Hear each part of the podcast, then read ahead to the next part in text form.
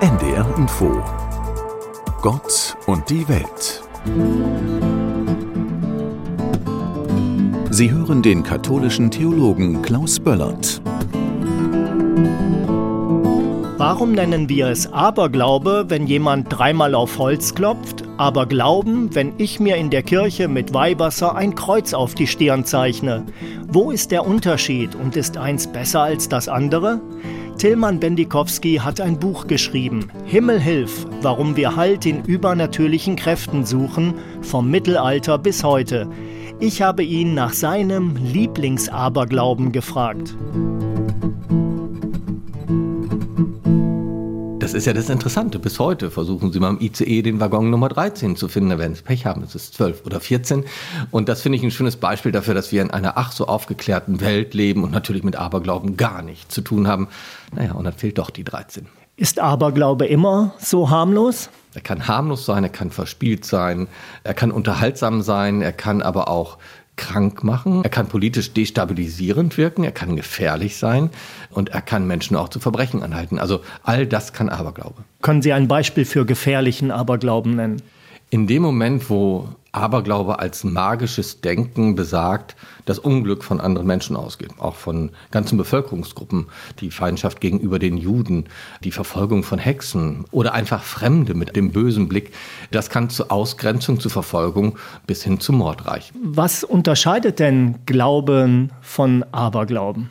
Die Kirche zielt auf etwas ganz anderes als der Volksaberglaube. Aber in der Praxis, so sagt der Historiker nach der Beschäftigung, ähneln sich sowohl der kirchliche Glaube als auch der sogenannte Volksaberglaube doch frappierend. In Notsituationen schnell ein Ritual gemacht, ein Kreuzzeichen, Vater unser gebetet oder ein äh, Fünfstern auf den Stall gezeichnet aus Angst vor einer Viehseuche. Das sind Rituale, die sich sehr ähnlich sind. Was auch häufig vergessen wird, noch im Mittelalter waren Kirche und Aberglaube auch Konkurrenten, auch finanzielle Konkurrenten.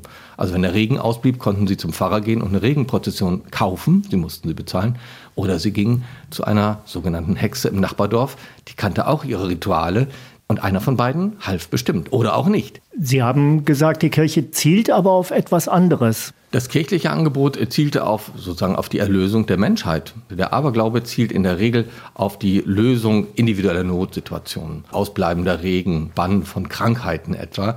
Selten ging es wirklich darum, wie kann man mit abergläubischen Ritualen Frieden auf Erden schaffen. Muss man Aberglauben überwinden oder darf es ruhig Aberglauben geben. Es ist einfach ein Stück Kulturerbe, das wir immer noch mit uns herumtragen. Mentalitäten prägen ja Menschen über Jahrhunderte.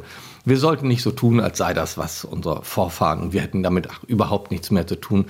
Weit gefehlt, es prägt uns immer noch heute. Nur geht es mir darum zu sagen, wir sollten, es ernst nehmen, auch schauen, was bedeutet das äh, für die Gesellschaft und für die politische Auseinandersetzung einer Zeit.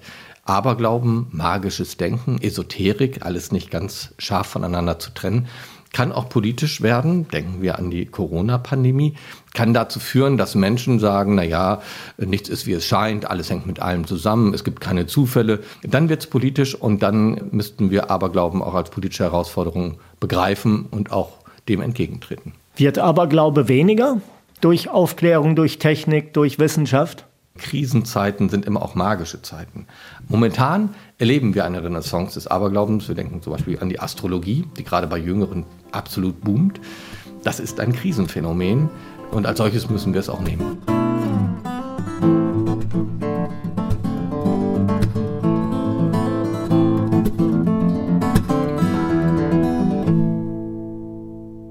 Das war ein Beitrag der katholischen Kirche.